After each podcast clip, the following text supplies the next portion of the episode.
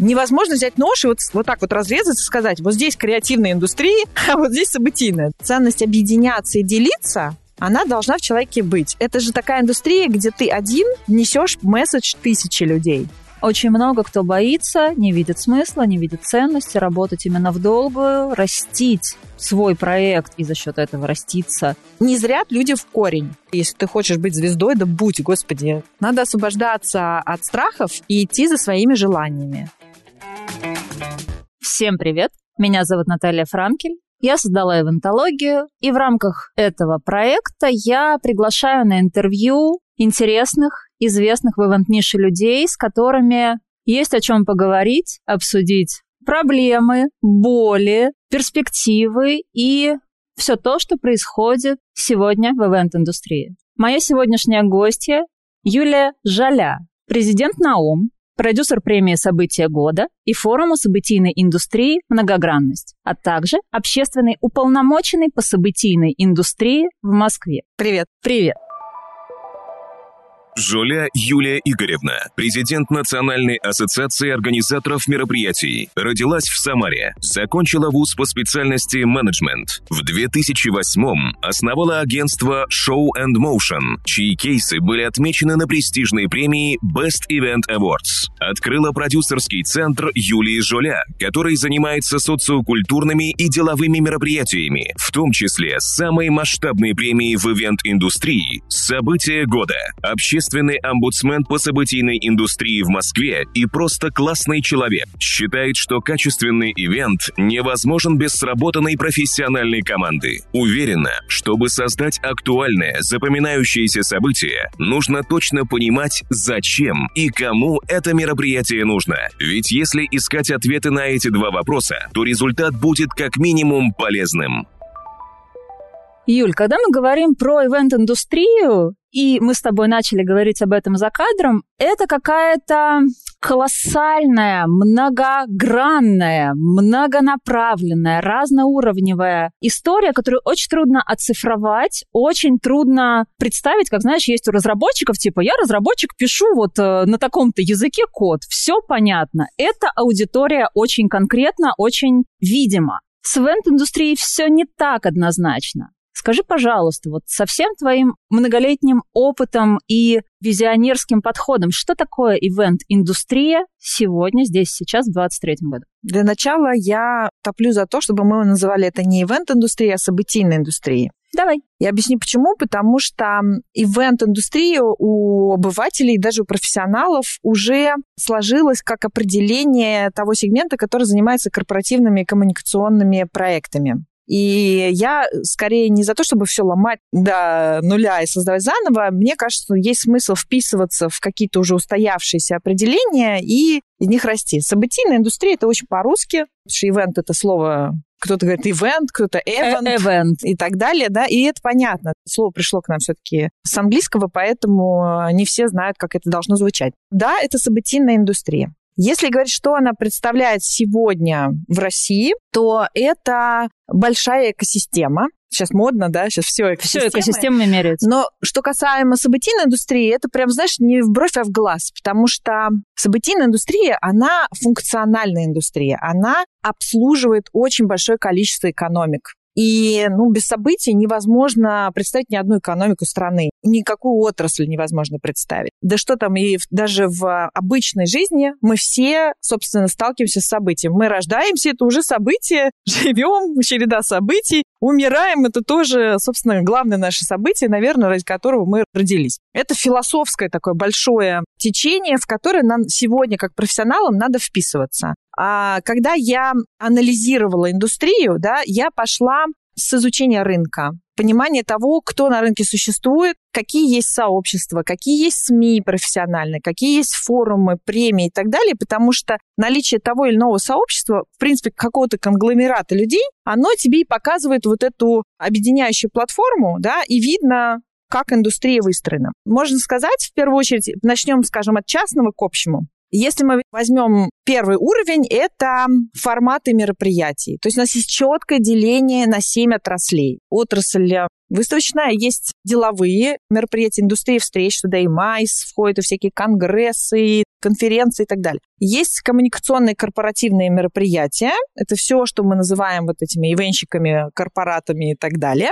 Есть а, большой рынок частного ивента, который вообще никак не оцифрован. Но я не удивлюсь. Он не видим. Он... Ты знаешь, он уже виден, но он не оцифрован в том виде, в котором, наверное, когда-то мы придем, потому что путь цивилизованных стран показывает, что все равно к этому э, надо прийти. Есть большой сегмент спортивных мероприятий, социокультурных, это городские праздники, это благотворительность, это церемонии, вот этот сегмент. И есть концертно-театральная деятельность. То есть это такие семь больших сегментов. Но это не все. Можно себе представить, что это такой кружок, поделенный на семь сегментов, и это, скажем так, вершина торта, да? Это плоский кружок пока. Плоский, да. Если его поворачиваешь, у него есть фундамент, и этот фундамент, он стоит на тех организаторах мероприятий, которые, так сказать, бойцы невидимого фронта. Это люди, сервисные подрядчики, которые, собственно, руками мероприятия делают. Это кейтеринги, это техническое обеспечение, тот же видеопродакшн, да, это люди, которые вносят свою энергию, свой вклад,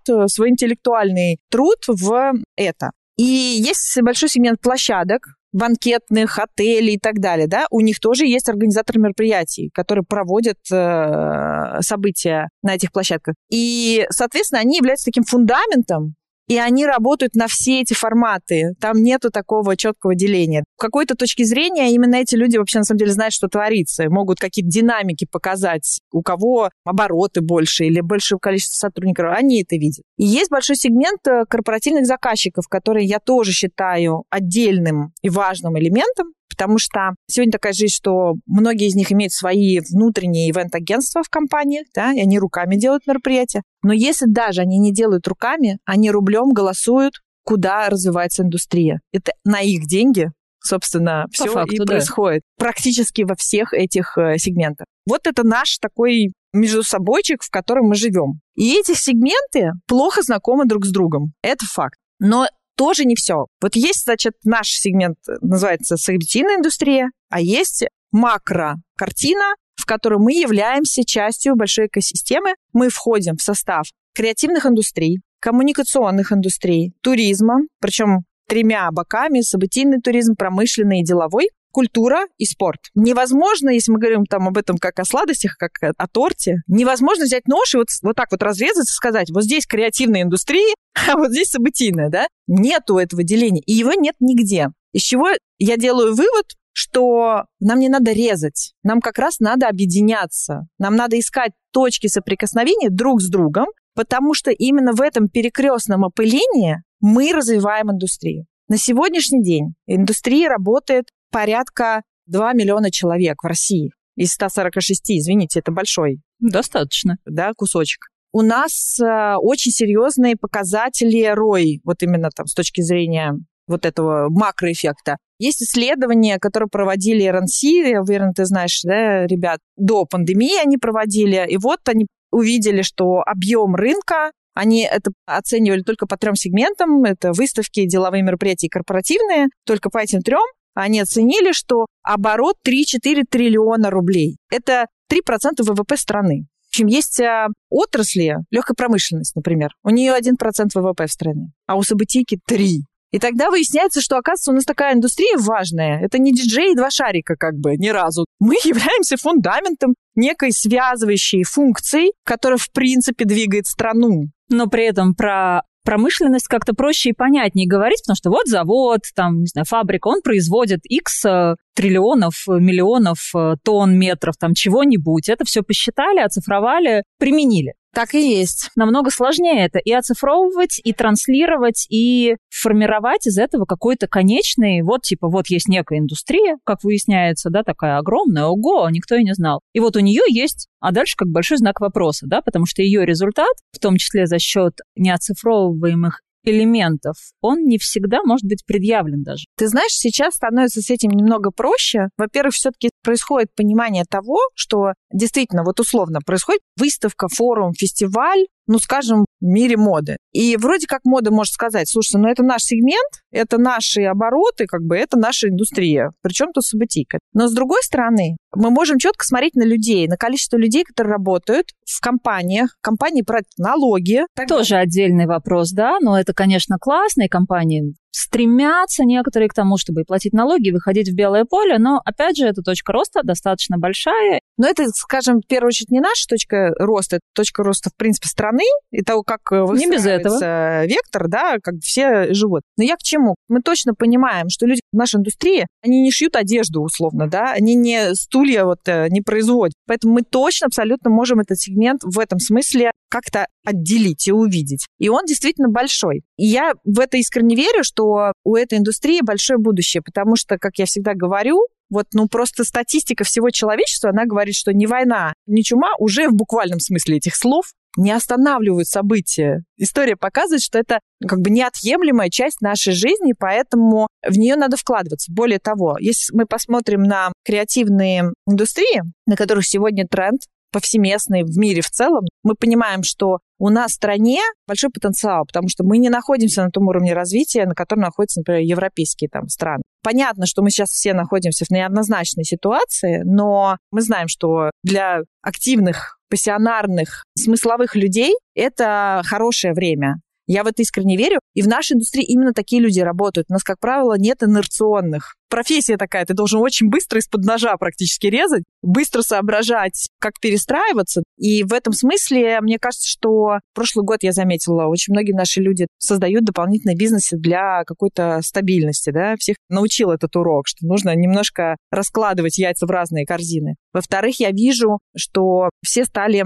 очень четко, так сказать, обозначать свои ниши и работать в этих нишах. То есть кто-то вот взял себе сейчас направление, тот же Дубай. Вот у меня нет ни одной компании, которая сдалась и сказала, ой, нет, что-то плохо, там ничего не получается. Все, кто выбрал это направление, что-то там делают. Стараются, Все развиваются. Стараются, да, и деньги зарабатывают. Пассионарные люди. Это же такая индустрия, где ты один несешь месседж тысячи людей. На это нужно определенное состояние внутреннее. Вот я верю в том, что у нас такие люди работают, которые своим состоянием меняют и себя, и мир. Когда я общаюсь в сообществах, в чатах с представителями компаний, с представителями агентств, я вижу достаточно сильную закрытость от коллег, от конкурентов, неготовность к тому, чтобы развиваться вот в едином как бы направлении, в едином векторе усиления и укрупнения себя за счет объединений, за счет взаимодействия, за счет партнерства. То есть да, конкуренция классно, да, очень здорово, она растит индустрию, но при этом за счет чего может произойти усиление видения друг друга, усиление партнерства и больше открытости в нише. Ты вот э, разговариваешь уже, знаешь, о каких-то ценностных моментах. А давай поговорим о ценностных моментах, потому что Давай. без них, мне кажется, это будет просто, а давайте бахнем праздник, заработаем X денег и поедем на них на Мальдивы на две недели. А потом, ну, я не знаю, что потом, но как-нибудь что-то еще, наверное, хорошее должно произойти. Ну, мне кажется, изначально люди, которые работают в нашей индустрии, какой у них бэкграунд? Они творческие люди. Одна часть — это творческие люди. Другие люди, которые, может быть, изначально не творческие, но у тебя развивается вот эта вот э, насмотренность, да, ты проникаешься. и, Ну, мы все так или иначе в шоу-бизнесе работаем. Это о чем говорит? Что у людей есть определенный эмоциональный фон. То есть есть прям портрет ивенщика, назовем это так, да? Можно его Классического сложить. ивенщика. Классического ивенщика. Он там очень эмпатичный, тонко чувствующий, да, там может придумать гениальную идею. Во-первых, начнем с того, что эти люди, как правило, мало из них прям хороших предпринимателей, потому что это тоже скиллы, это определенные подход, это системность. Людям, которые творческие, эмоциональные, наверное, им проектная деятельность просто натурально ближе, да, вот я там, вау, сделал на Мальдивы, поехал, классно. Потом приехал, начинаю думать заново, что там Но дальше. открыться для партнерства с системным каким-то не таким креативным человеком зачастую не получается, потому что как-то Кажется, это стрёмно. Получается, вот у них как раз начинает И получается, бизнес, да. И на самом деле я вижу много классных э, ребят, э, малых предпринимателей, которые в какой-то момент жизни, когда им всем стукнуло 30, вот они первые десятилетия рабочие, я имею в виду, потратили и жили на собственных компетенциях, умениях, знаниях, потом у них стеклянный потолок. Ткнулись и поняли, что надо куда-то идти. Все пошли там по бизнес-клубам, пошли учиться на MBA и так далее, да. То есть начали искать именно знания бизнес-процессов. И все, кто этим занимался, вижу результат. Вот действительно эти люди строят свой бизнес не просто как творчество, как проектная работа, как бизнес. Это если мы говорим, ну вот о таком портрете, да, почему это... А если мы говорим о том, а, почему люди неохотно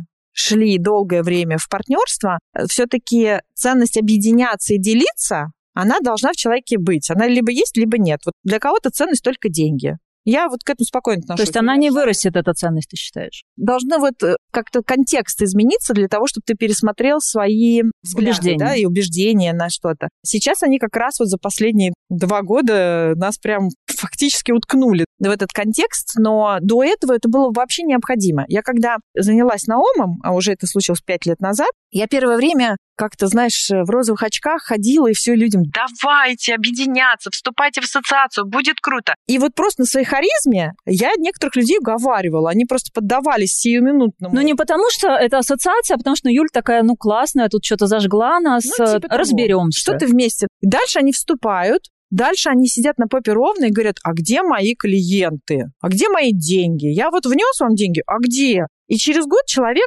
говорит, зачем я вообще потратил? Это что-то на не очень партнерском языке. Да, абсолютно не партнерском. И человек уходит недовольный. Я в какой-то момент поняла, что невозможно человека заставить во что-то верить или активно двигаться в том направлении, которое ему не близко. Вот человек, который хочет конкретность прямо здесь и сейчас заработать денег, ему ассоциации не нужны. Человек, который понимает, как можно через развитие своего личного бренда, через активную позицию себя или своей компании на некой профессиональной площадке, как можно достучаться до клиентов, это проактивная позиция. Вот такие приходят, потому что они понимают, что это удочка. Вот есть озеро с рыбами, а это удочка, которую тебе дают, ты можешь прийти и вот так вот сделать, тебе расскажут про эту удочку, как она там устроена. Как кидать. Да, дадут тебе червяка, вот это все. Но кидать и ловить надо самостоятельно. И вот это вопрос ценностной. Мне кажется, и в жизни так, что есть люди, которые, может быть, недоверчивы, у них какие-то страхи, да, им кажется, у них из кармана украдут. Я это очень много видела, особенно в регионах, когда мы приезжали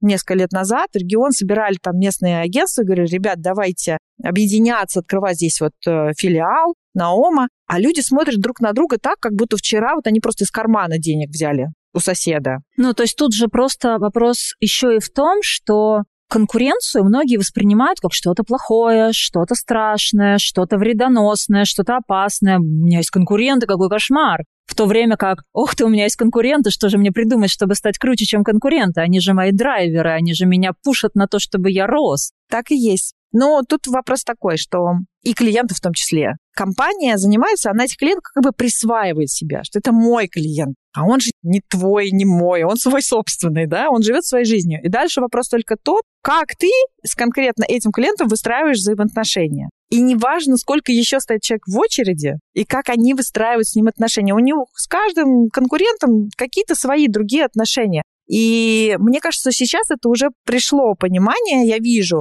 Когда случилась ну, пандемия сначала, вот эта ценность объединения, она вдруг проявилась. Потому что у людей вдруг появилась надежда, что вдруг государство нам поможет. Были конкретные примеры. Швейцария, которая выдавала субсидии там, да, каждому малому этому предпринимателю на ИП или на ООО. И я тоже, кстати, в это искренне верила, что так оно и будет. И для этой цели мы начали объединяться. В момент, когда, казалось бы, ни у кого не было работы, все упало, все пропало, вдруг к нам в ассоциацию начинают вступать люди, просто исходя из того, что они думают, боже, я сейчас вступлю, и, может быть, мне все-таки там счастье улыбнется. Ну, то есть опять это получается немножечко не про то, что они захотели быть единым сообществом, там, каким-то более сформированным объединением, они искали поддержки, правильно? Да, на момент это было так. То есть выявилась да, какая-то ценность, которая вдруг стала важной. Люди вступили. А теперь... Дальше, ты знаешь, так интересно, вот есть, например, компании, которые, может быть, сами никогда бы не вступили. Есть компания «Бизнес-диалог». Это очень известная компания на рынке.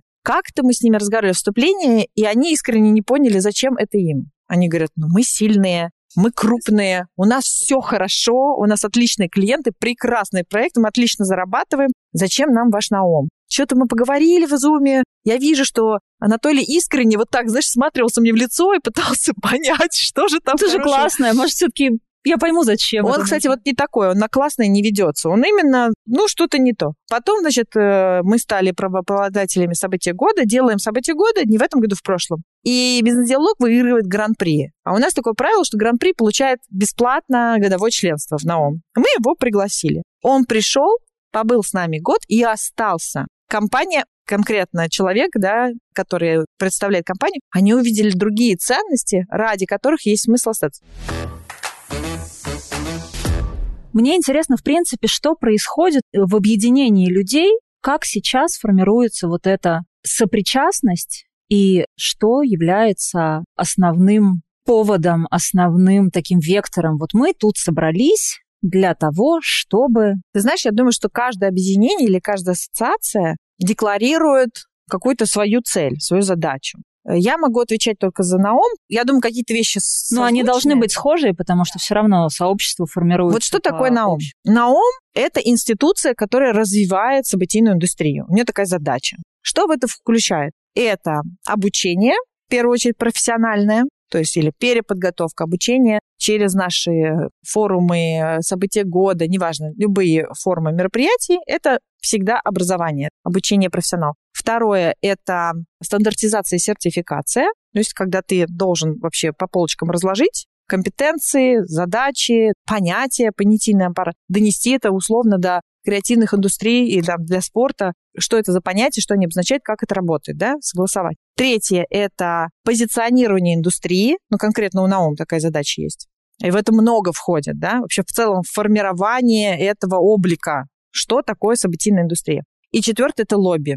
Лобби индустрии, выходящие за рамки Наум. Просто вот есть понимание, что есть государство, есть бизнес, есть общество. Мы должны себя позиционировать и лоббировать на эти категории да, для того, чтобы индустрия развивалась. Вот, собственно, четыре задачи основных, которые ассоциация занимается. Понятно, что внутри, как на платформе, да, там есть много подзадач. Ну, собственно, первое, что есть, например, и у тебя в эвентологии, в сообществах, это люди коммуницируют, общаются. Алло, если в Воронеже там декоратор, посоветуйте там такого-то человека. Знаете ли вы вот такого ивент-менеджера, что можете сказать? Не с черным ли он в списке, да? У нас есть там свои внутренние черные списки, которые мы, ну, как бы не можем вынести наружу. А почему вы их не можете закона. вынести наружу? В силу закона, потому что по законодательству нашей страны ты можешь писать черный список, если есть решение суда. Ну, ты же можешь это назвать подрядчики, с которыми мы не рекомендуем. Ну, и подрядчики. Он может подать там. на тебя в суд за клевету, очернение своей репутации и так далее. То есть э, это очень э, тонкий момент.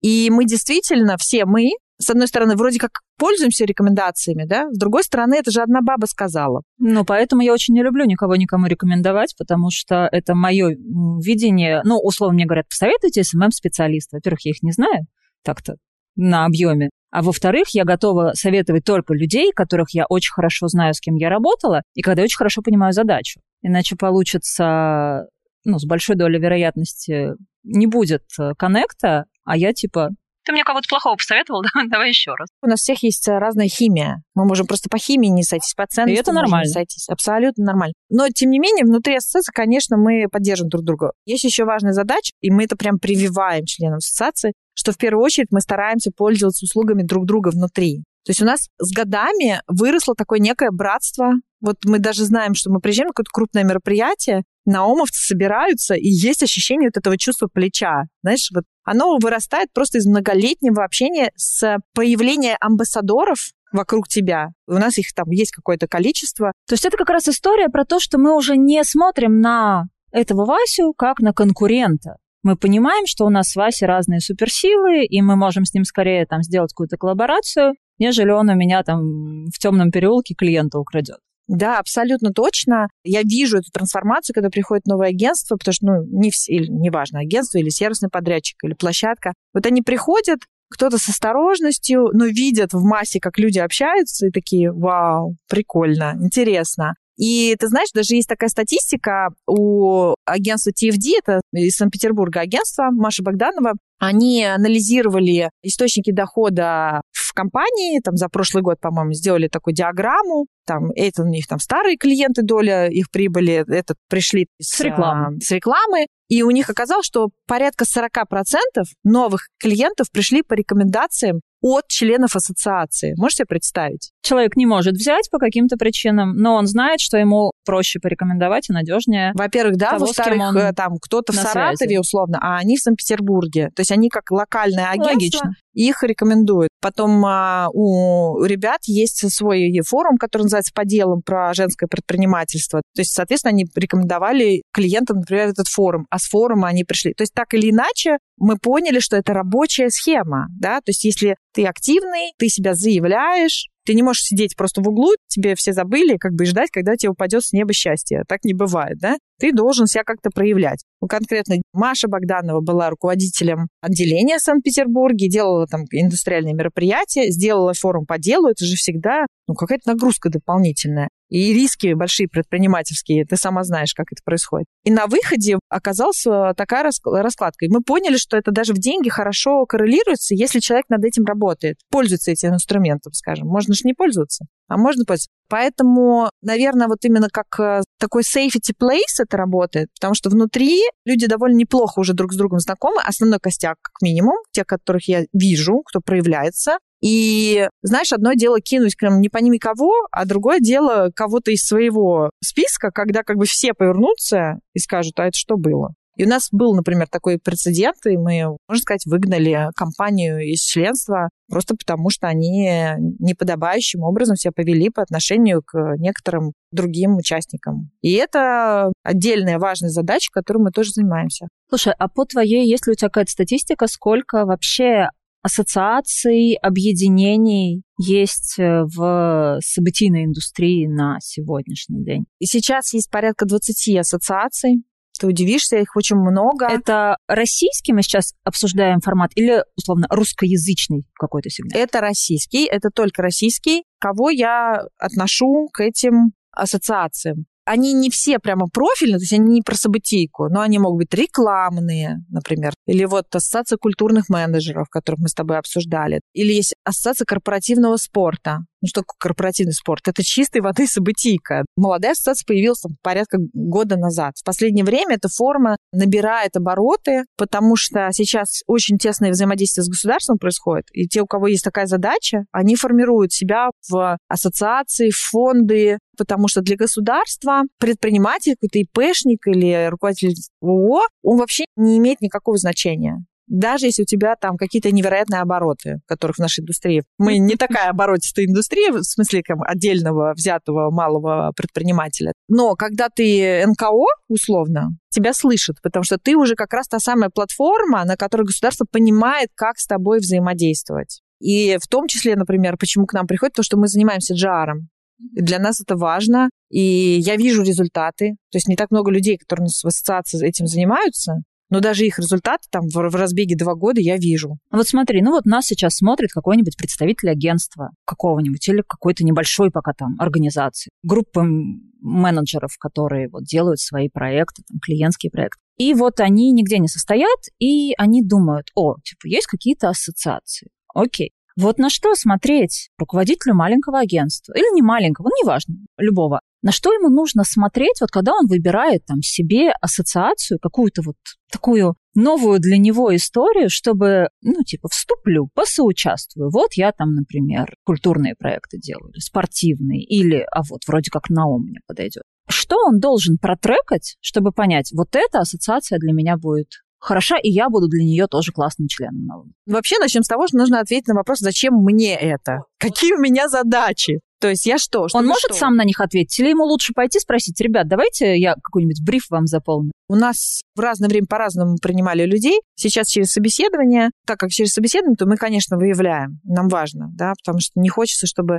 на выходе человек обломался. Те компании, которые находятся на стадии выживания, вот им, в принципе, не очень нужна ассоциация вот эти вот объединения, это же маркетинг. Маркетинг нужен компании тогда, когда у него уже как бы платформа созрела для этого. Если ему не на что кормить людей, зачем эти деньги отдавать ассоциации? Тогда корми своих людей, ищи клиентов, ищи проекты, чтобы заработать какую-то небольшую подушку, а дальше ты думаешь, ага, а что дальше, что я хочу? Чтобы меня больше цитировали? У нас есть э, компания Private Case, Паша Воронцов. В прошлом году мы разместили запрос на интервью, по-моему, РБК, кто-то из ведущих деловых эм, СМИ. И Паша дал интервью о гонорарах артистов. Его перепостили Просто, ну, все, все раз. крутые издательства, он на следующий день, мне кажется, звездой проснулся. Мы когда с ним недавно разговаривали об этом, он говорит, Юль, ты не представляешь, какое количество ко мне клиентов пришло после этого. То есть это, ну, как бы рабочий инструмент, да?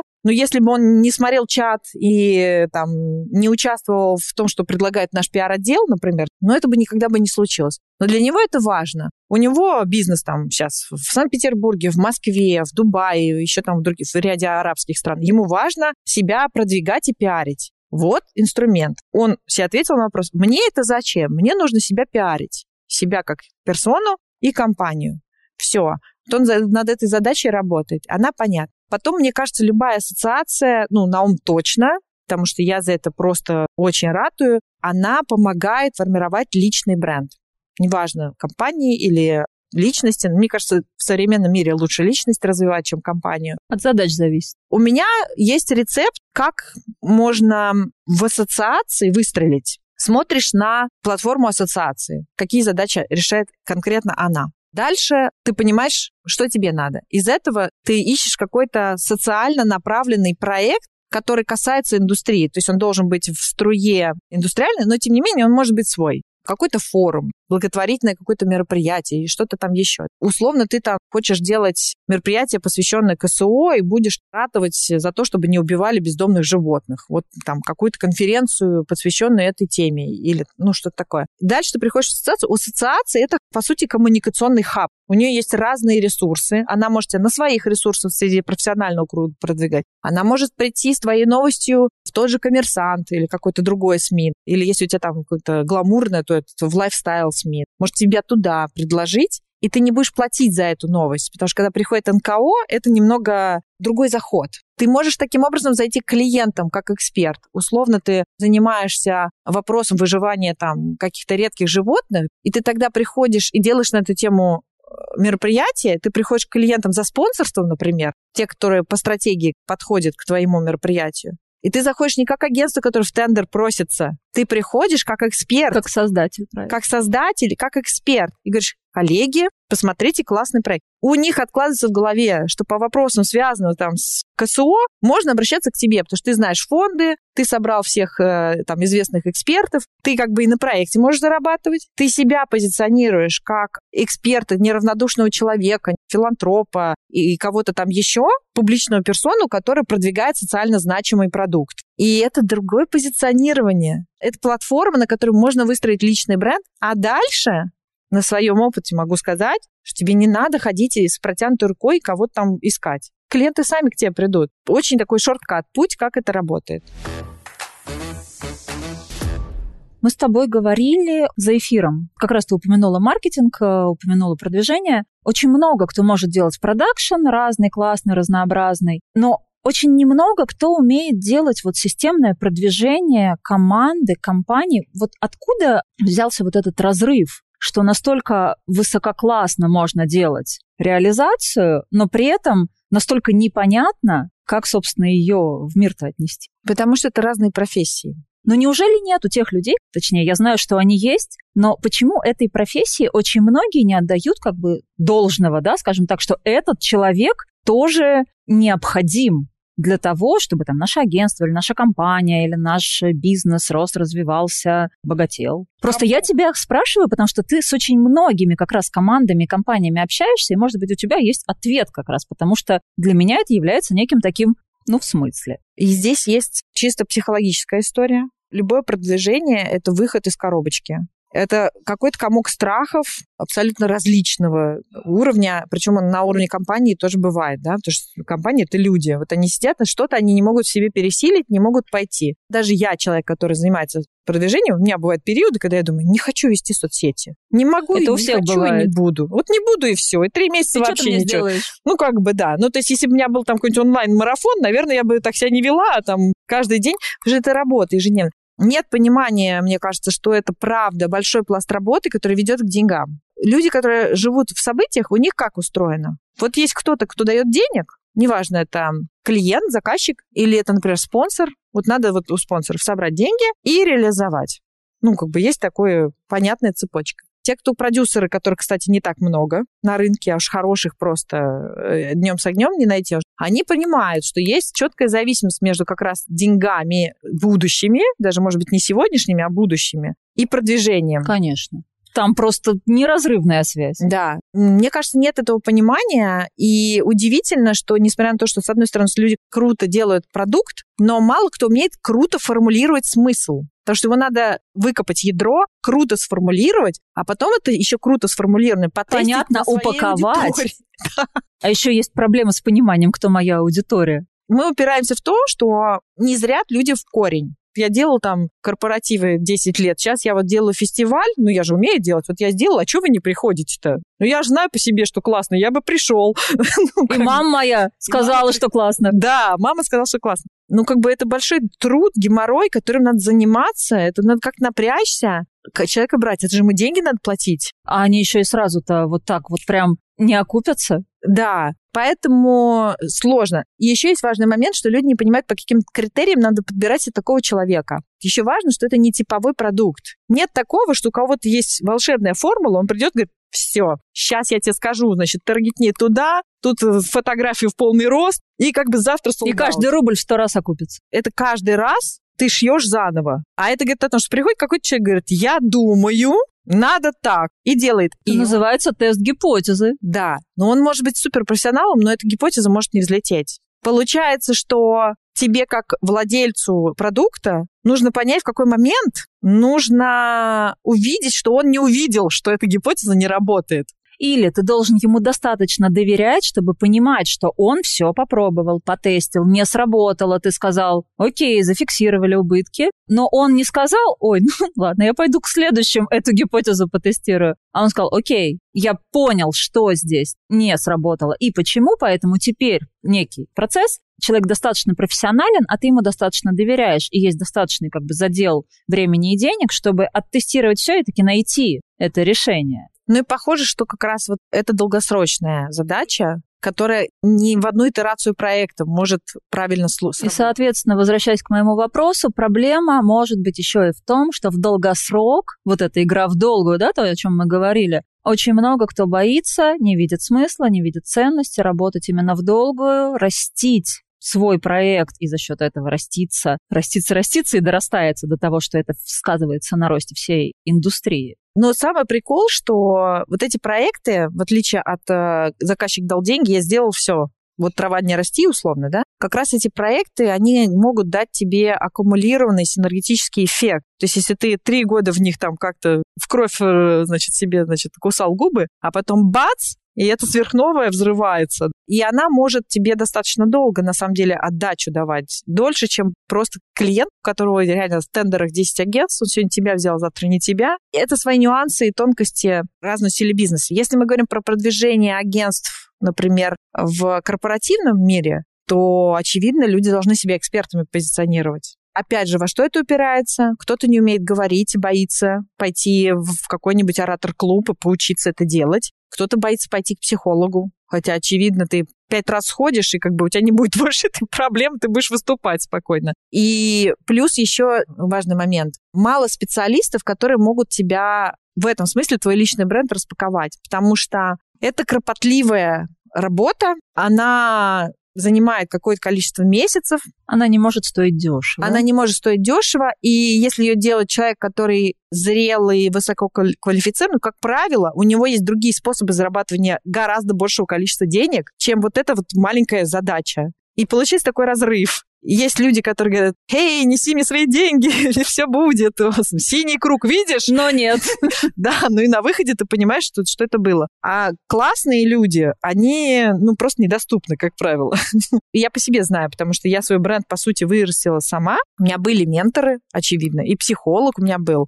Я помню, что когда я пришла первый раз психолог, ну, не психолог, там одному ментору, который мне сказал, так, ты сегодня садишься и пишешь в Фейсбуке пост, письмо себе девочки семилетней.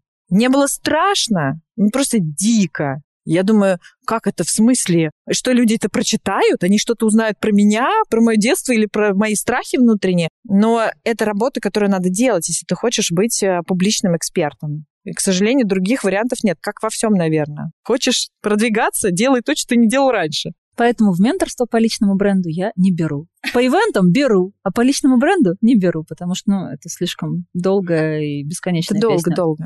Лучше, правда, вот старый добрый метод, вот и, кто там, психолог, стилист, и просто каждый день что-то делать. И каждый делать. день делать одно простое действие. Коллеги, никакого секрета. Просто каждый день надо немножечко делать. Вот и все, вот и все. Одним из каналов продвижения для агентства, для там э, компании, для много кого, чтобы проявить себя и показать, какой классный кейс я сделал, какой продукт, какой проект, являются отраслевые премии, которых в России сейчас немного, Тоже поспорю. Давай поспорим. Расскажи мне, пожалуйста, вот про историю. Есть некое агентство, оно сделало некий проект с неким клиентом, оно хочет сделать из него кейс для премии. Что оно делает на примере премии «События года», Например, на истории о том, что, в принципе, вот с одним кейсом, с одним каким-то готовым продуктом, проектом, можно сделать максимально, чтобы получить все возможности от отраслевой премии. Ой, ну это, во-первых, стопроцентный маркетинговый инструмент.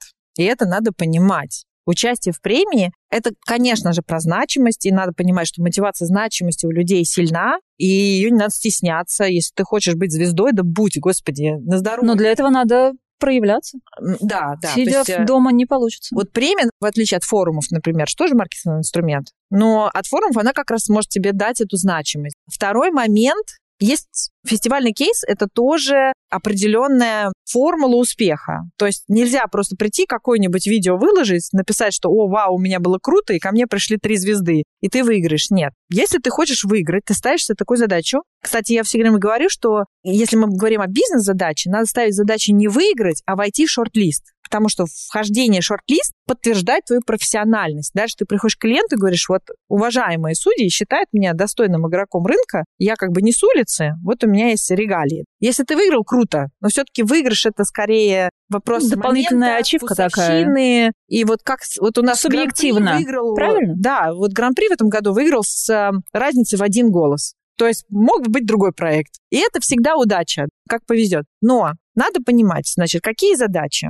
Я, например, как э, человек, который прошел все стадии, я была и э, агентством, я была заказчиком, я была судьей международных проектов, я была участником этих проектов. Сейчас я продюсер, у меня круг вот замкнулся со всех сторон, я посмотрела, как это происходит. Я, например, в бытности агентства пользовалась результатами своих побед на премиях как э, элементом Инструментом продажи. продаж. Абсолютно точно. Причем не только продажи, что я выиграла, а еще я там была, и тренды такие-то, такие-то, а вот ведущие агентства мировые сейчас говорят о том-то, то, том-то, а клиенты задают вот такие вопросы, значит, их волнует вот это, и давайте тоже мы с вами обратим внимание, ты свою экспертность показываешь, что ты не с улицы пришел, не сидишь каждый день, штампуешь одинаковые мероприятия, а ты думаешь, ты вообще как бы пытаешься напитаться этой экспертностью и выдать ее своему заказчику, да, он это всегда ценит. То есть даже если вы не выиграли, а просто пришли на премию, уже вау, не зря потратили деньги, идите продавайте себя, ребят. Второе, как выиграть любую премию? Есть формула фестивального кейса.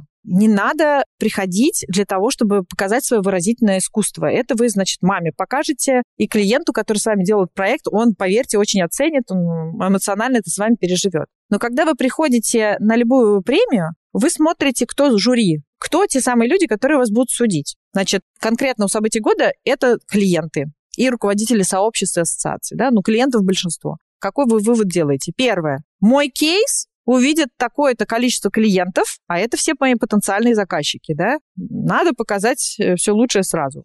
Б. Если я хочу, чтобы мой кейс выиграл, а как они будут оценивать? Как правило, у всех премий есть положение. В этом положении четко написаны критерии оценки. Потому что судьи слушают этот вопрос, а потом пускают глаза, у них написано эффективность. 1, 2, 3, 4, 5 оцените.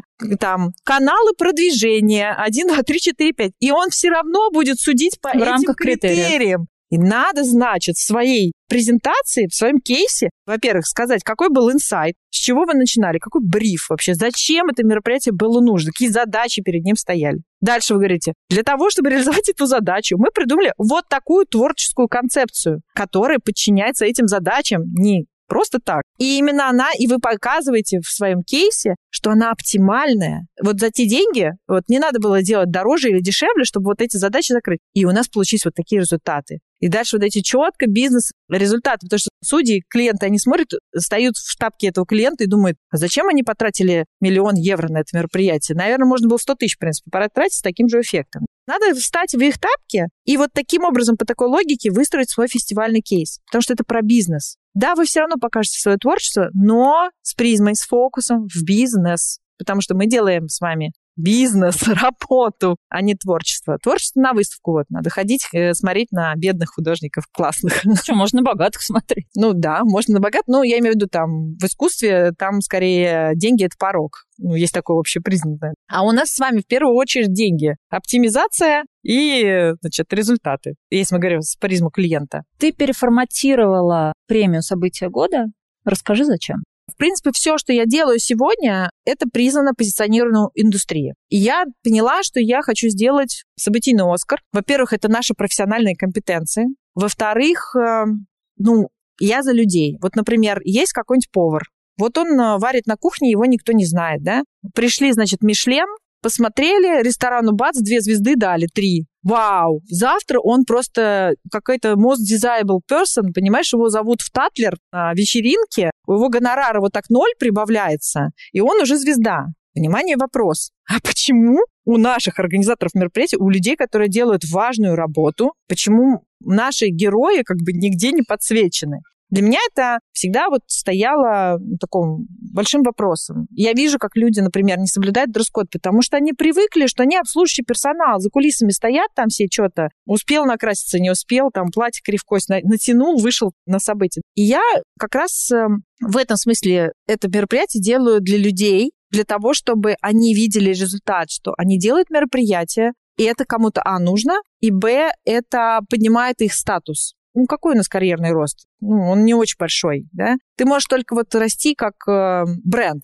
А второе, мне было очень важно, чтобы индустрию заметили на уровне государства, вот э, как раз вот всех этих интересантов. И я думаю, а что сделать для того, чтобы она стала интересной для этих людей? Думаю, нужно делать событие. Не премию, где все сидят, маются, не понимают, им делать, ждут, когда им дадут, не дадут, и убегают сразу. А нужно делать культурное событие мероприятие, которое может стать культурной повестку Москвы, которое само по себе интересно, из которого не уходит. И поэтому мы пошли в театральный перформанс. Мы взяли звездную команду. У нас был Юр Квитковский, режиссер. У меня был очень классный креативный продюсер Женя Лосарь, который делает потрясающие культурные мероприятия в Москве. Там Саундап у нее есть такой проект, который... То есть я искренне сама фанат, люблю, я видела, что она делает, и я ее пригласила в команду. У нас были профессиональные актеры, не капустник какой-то, да, а профессиональные актеры. И мы зашли с манифестом. То есть у нас было двухактное представление.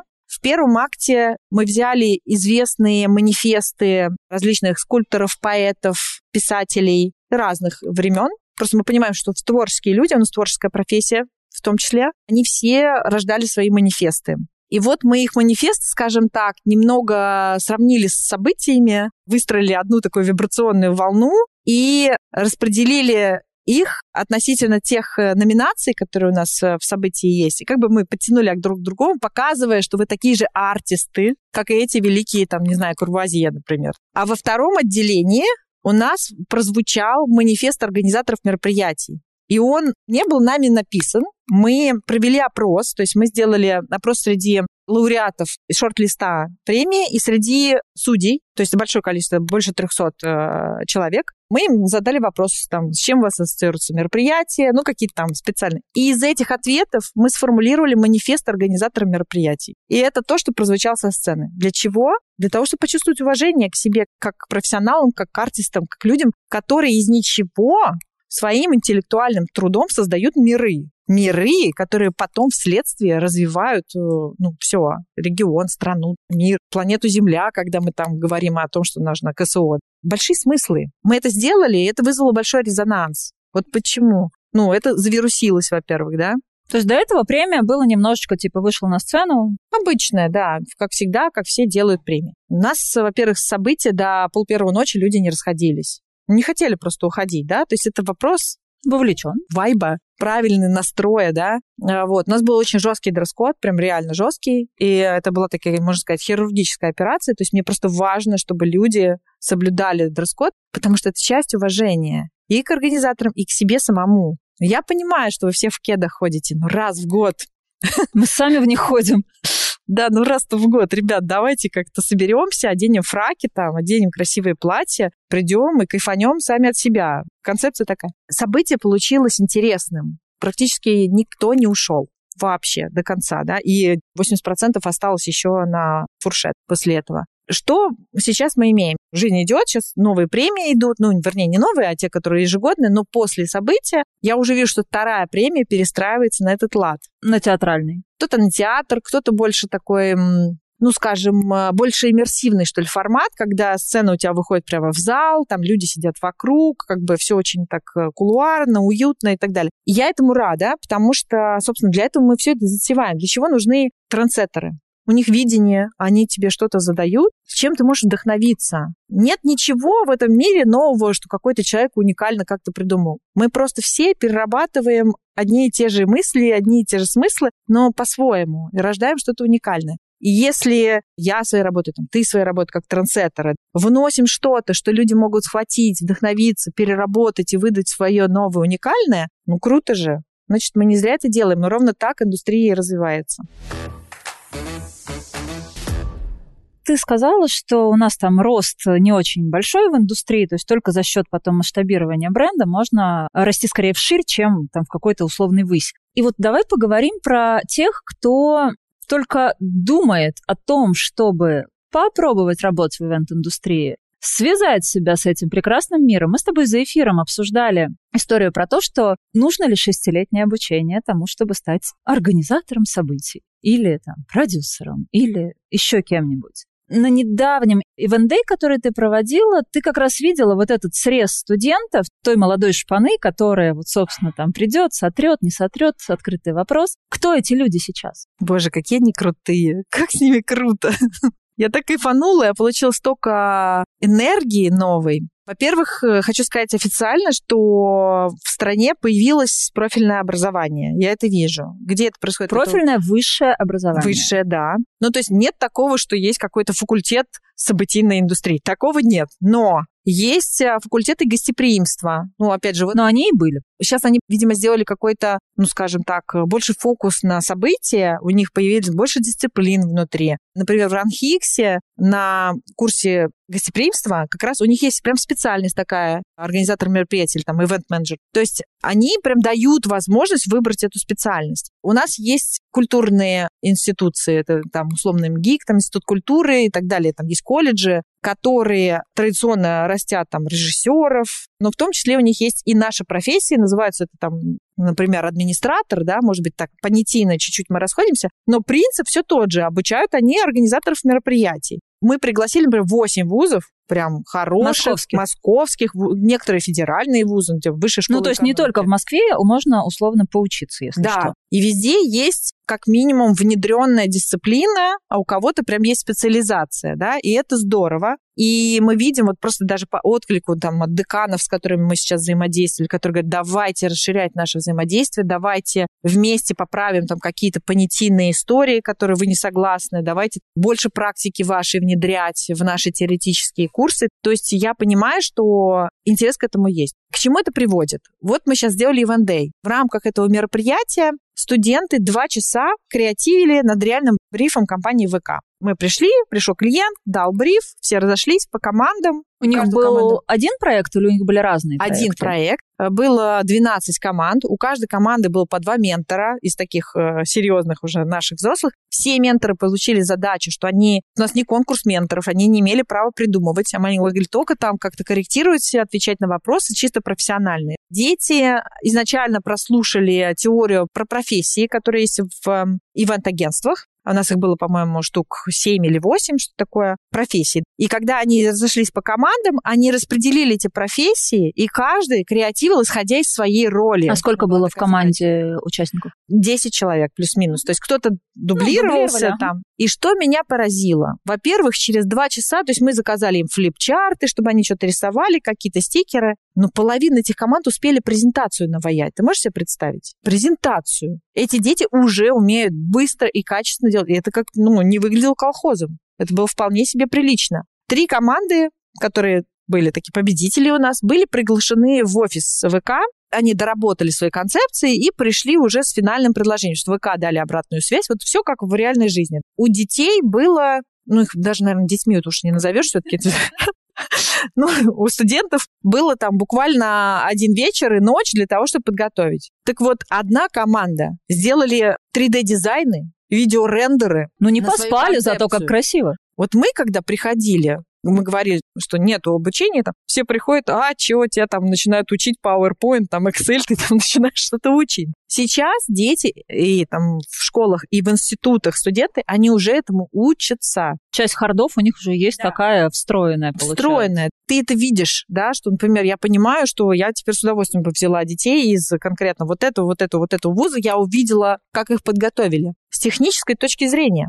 Второе, это идея, ну, круто, они настолько свободные внутренние, настолько смелые, они предлагают идеи, которые, ну, мы бы уже, наверное, побоялись, да. Все-таки у нас молодой такой э, бизнес, молодой в плане того, что тебе всегда нужна вот эта энергия, и в команде должны быть люди, которые только-только пришли, у них вообще другой бэкграунд в своем институте, там, в школе. Они не зашоренные. Не зашоренные. Они не боятся. Да. И они настолько открыты, они так хотят работать, хотя мы им говорим, что, ребят, вы не думайте, это не то, что вы будете шампанским круглосуточно с голливудскими звездами фотографироваться. Они такие, да нет, мы хотим, ну, пожалуйста. Я хочу сказать, что посмотрев на них, и не только у меня, вообще у наших менторов, мы все подумали, да, у нашей профессии реально есть будущее и они будут круче нас. Это какой курс? А там разные были, от э, первого курса до пятого, то есть сборная солянка из восьми вузов. Ну что тут говорить, слушай, у меня моему ребенку 9 лет. Он сейчас сделал презентацию про кошек в PowerPoint. Я не знаю этих спецэффектов, которые он в своей презентации Он тебя научит.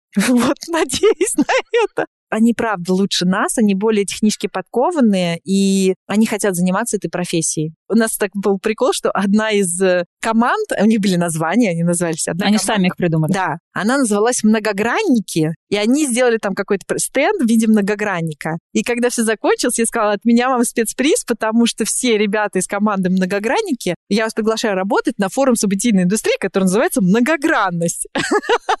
И они все, да, мы хотим. Поэтому у нас будет там человек 10 вот таких активных волонтеров. Мы осенью хотим сейчас все-таки форум сделать. И вот давай про форум. Вот мне очень интересно. Форум ты обещала сделать еще, по-моему, в 2021 году, если я ничего не путаю по крайней мере. Ну, заявили просто 21-го, на 22 На 22 заявили. Да, да, да. У нас просто очень немного в России сейчас осталось живых форумов, конференций, каких-то точек сборки для того, чтобы все могли приехать, потусить, объединиться, пообщаться. Расскажи, что с форумом как у него дела? Изначально я, конечно, его в 2020 году уже задумала. В тот момент, когда я сложила в голове картинку про событийную индустрию, я поняла, что нужен форум, который этих всех людей начнет объединять. Понятно, что ограничения, вот это все. Потом мы все-таки э, с партнером решились, поставили его на 22 год, объявили, начинается СВО.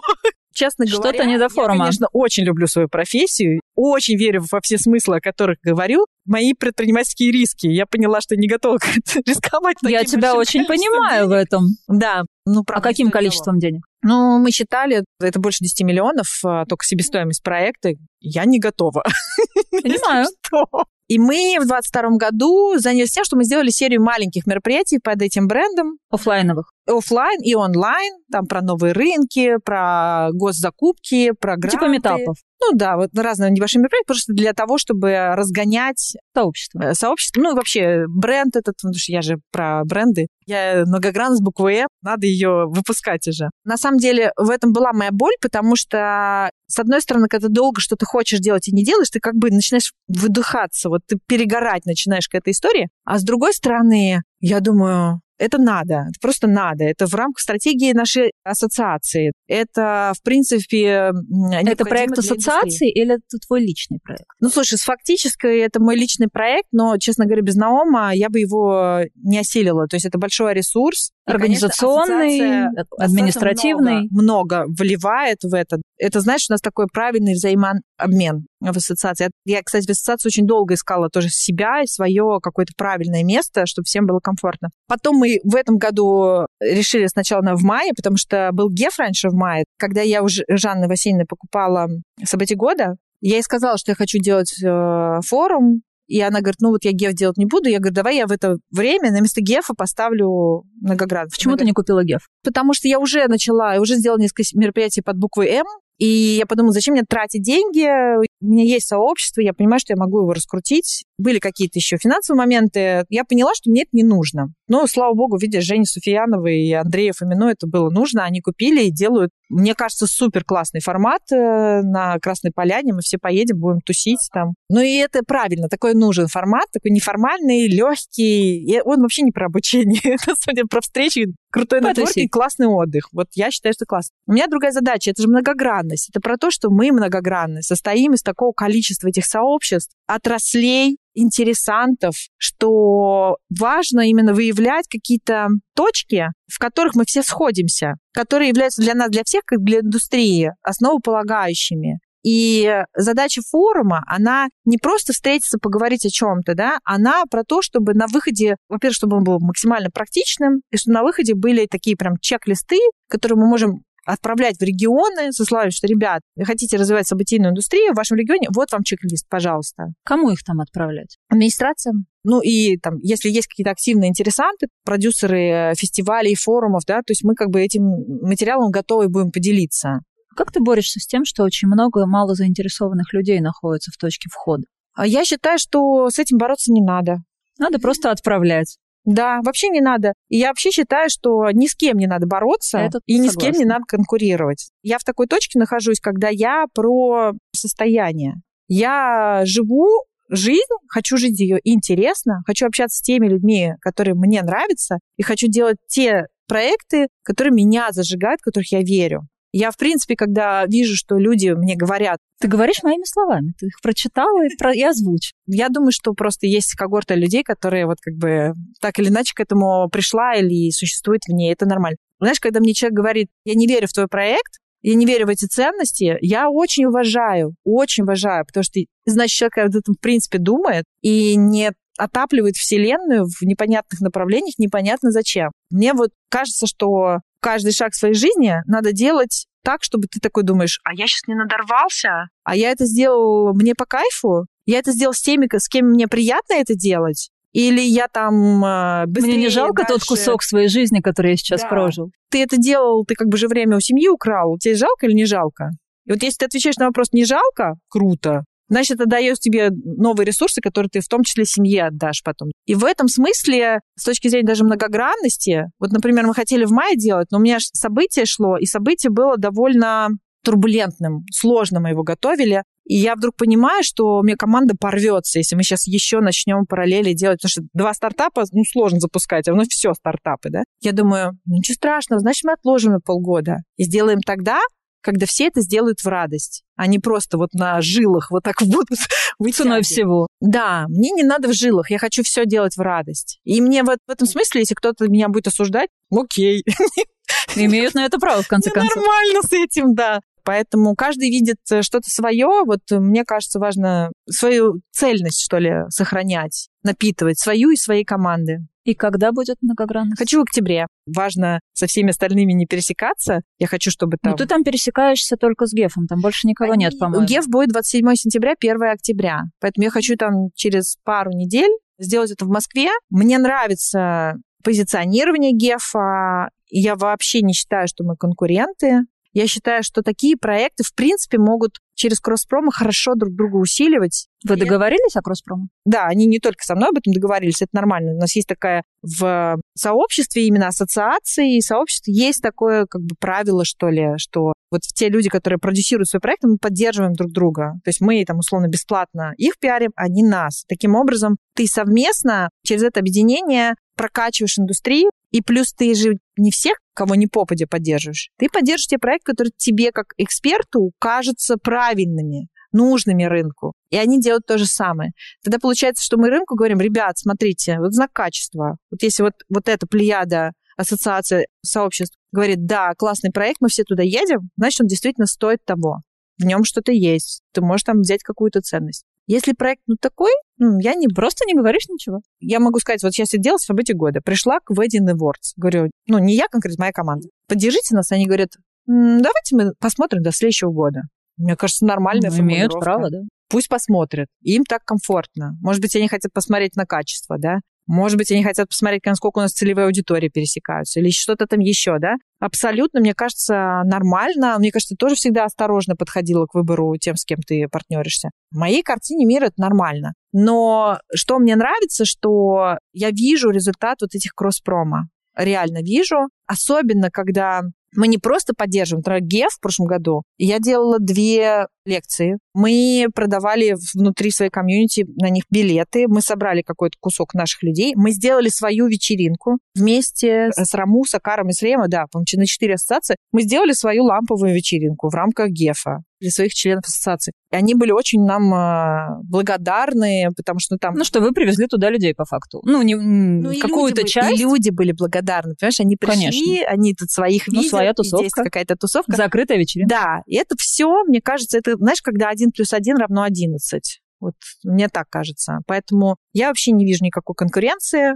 Я каждый раз удивляюсь, когда мы разговариваем про эту конкуренцию. Она есть в том плане, что кто-то сделал что-то крутую идею, классный проект, и такой, м-м, я тоже хочу что-то классное сделать. Это подстегивает, да? Вот в этом смысле конкуренция есть. А все остальное мне просто самой вот эта вот политика знаешь, не играя мои игрушки, она мне не близка. Я живу в концепции изобилия. Я вообще считаю, что тебе сверху выделяют какой-то кусок энергии, на который ты живешь, творишь. Вот если ты ее, перерабатывая, не выдаешь дальше, не учишь других, там, не знаю, не делишься какой-то пользой, не помогаешь тому, которому в моменте это нужно, когда есть запрос, то тебе сверху не дадут, ну, как бы в том объеме, то есть, мне кажется, это какой-то закон циркуляции. Ну, это энергии. баланс да. вселенский.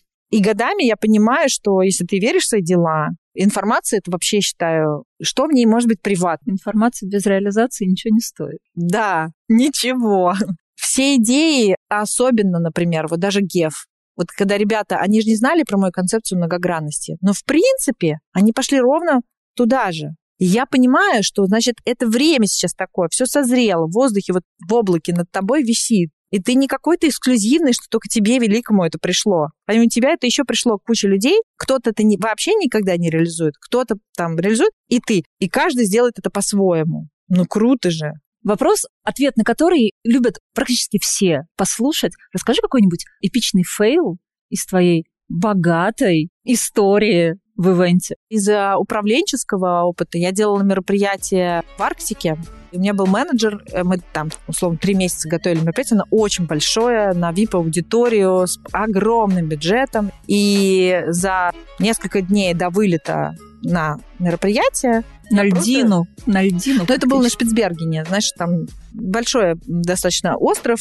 Там есть русская часть. Баренцбург, он как бы это арендованная земля Российской империи еще. И вот там есть э, часть нашего имущества, так сказать. Наш, нашего Чтобы ивент провести. Ой, извините. Простите, пожалуйста. Надеюсь, я чувствую верующих. Твои имперские амбиции, все нормально. Да, да, простите. Но это шутка такая просто на как-то к месту вдруг у меня вырвалась. Короче, за несколько дней до вылета, буквально там за парочку, я уже с командой на острове, и у меня просто менеджер выключает телефон и пропадает, который с клиентом... Класс. Который вел этот проект просто в течение нескольких месяцев. И мы понимаем, что у нас нет менеджера. И мне звонит клиент и говорит, Юль, а где вот там... Вася. Я говорю, ну вы не переживайте, вы же знаете еще и Олю. Вот с Олей теперь. Он такой, м-м". я говорю, а что уж переживать, я уже здесь, мы тут все уже подготовили, вы просто идете в самолетик, садитесь и вылетаете. И это был довольно жесткий опыт, потому что я клиент прекрасно понимаю, забегая вперед, мы остались в очень хороших отношениях, проект классно прошел, и мы даже события года с ним какое-то выиграли. Мы то приезжаем, естественно, на все мне клиент говорил, а она мне обещала. И я просто вот так молча вытаскивала деньги и начинала покупать все, что она им обещала. Неважно, есть это в смете, нет в смете. Ну, я понимаю, что он имеет моральное право мне сейчас это сказать. И поэтому мы там покупали какую-то обувь. Но самое классное было, когда мне приходит подрядчик и говорит, ваши 200 подарков для гостей готовы. А там какой-то ящик, в нем мороженая рыба, какая-то там бутылка с чем, то есть тяжелые штуки. Я понимаю, что у меня в смете нет такой позиции вообще. Я говорю, в смысле? Он говорит, ну она же сказала, нужны подарки.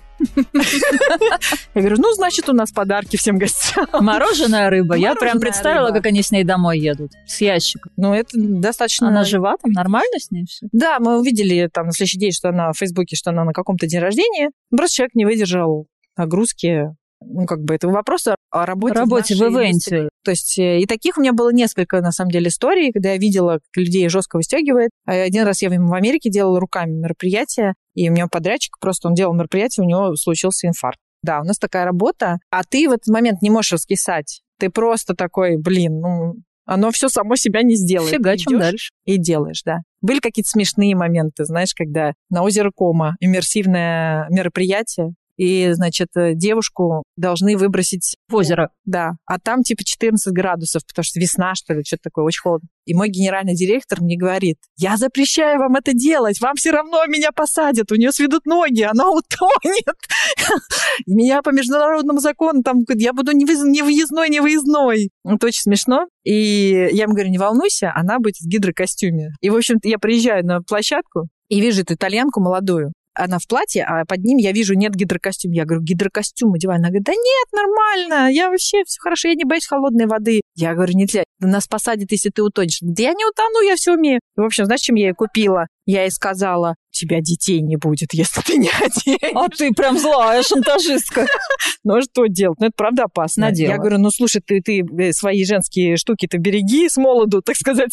Ты в 16 лет пофигу, а потом в 30 ты что будешь делать, когда ребенка захочешь, условно? Надела. Нормально все. Никого там не посадили, не сделали невыездным. Все с путешествиями какие-то у меня связаны. Столько лет, столько эмоциональных качелей, столько взлетов, столько падений. Где ты находишь свой ресурс для того, чтобы не выгорать? Если выгорать, то восстанавливаться и вдохновляться дальше. Во-первых, я правда занимаюсь своим состоянием много. То есть э, для меня медитация это не пустое слово. Я, в принципе, человек, который э, уже профессионально, ну, можно сказать, я не психолог, потому что не учился в институтах, но я много лет училась у мастера. Потому что для меня учеба у мастеров гораздо более важна, чем бумажка и так далее. Я это делала только для себя, это не, не то, что я где-то, да, ну просто для своей качественной жизни, для понимания себя я это делала. И, соответственно, вот эта вот гигиена ума, Психология — это гигиена ума. Все работы с телом, медитации там, и так далее — это, по сути, работа с телом. Вот у тебя ум и тело. Это приводит тебя в какое-то сбалансированное состояние, ты понимаешь, где найти свою энергию, ты знаешь, как быстро восстановиться, и главное, э, научаешься чувствовать себя,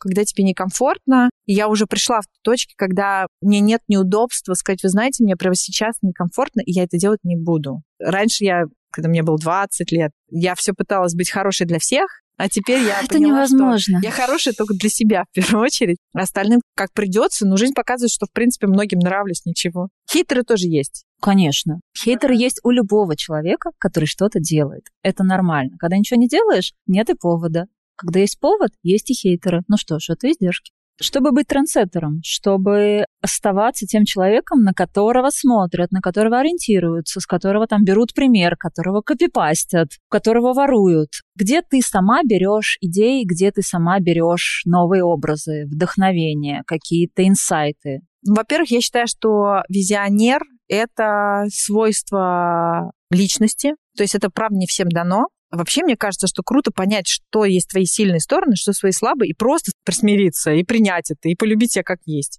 Ну, не визионер ты, например, да и слава богу, господи, ну ты там крутой системщик, например. У меня вот с этим все плохо. Я думаю, что в первую очередь э, визионерство — это все таки некая предрасположенность, Второе — это насмотренность. И в целом, наверное, где я еще в искусстве? Я люблю классическое искусство. Я с удовольствием хожу на какие-то спектакли, читаю книги. Я в целом много думаю о смыслах. То есть, знаешь, когда ты там буквально к чему угодно можешь прицепиться, почему вот этот стул сзади нас лежит, почему он лежит, или э, что у него за форма, почему она такая, откуда эта форма. Дальше ты можешь гуглить на эту тему или просто размышлять. То есть э, наблюдательность вообще за людьми, за событиями, включенность и любопытство в культуру, в искусство, мне кажется, вот это какие-то неизменные части вдохновения. Вот вроде бы ничего, какой-то фильм даже посмотрел, вроде бы ничего, а завтра у тебя какая-то идея, и оно оттуда моментально подтягивается. И для меня нету каких-то, я не пользуюсь какими-то техниками креатива. Просто хорошее воображение развитое, насмотренность и принятие в себе визионерства. Во-первых, я вижу новые рынки, всегда вижу пустые ниши. Когда ты чувствуешь, что я не прожила такую жизнь, такую жизнь, такую жизнь, крючком не вязала, да, а могла бы. Например, у меня самое большое мое преодоление себя — это перестать пытаться сделать все, а как-то собраться во что-то одно. Очень плохо получается.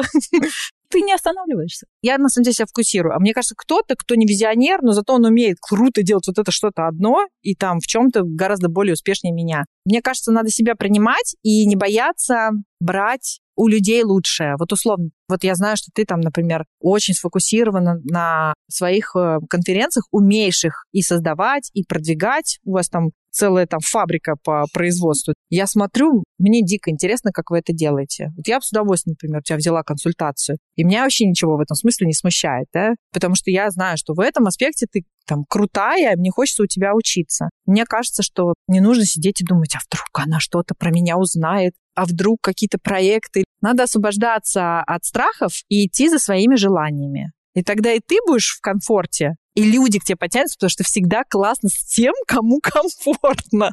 Что ж, вдохновляйтесь и не бойтесь своих суперсил. Спасибо тебе большое, что ты пришла ко мне. Мне было интересно, ценно и очень кайфово с тобой поговорить. Спасибо. Я тоже получил удовольствие. Оставайтесь с нами, подписывайтесь, ставьте лайки, ставьте колокольчики, включайте уведомления. Мы продолжим звать к нам самых классных гостей.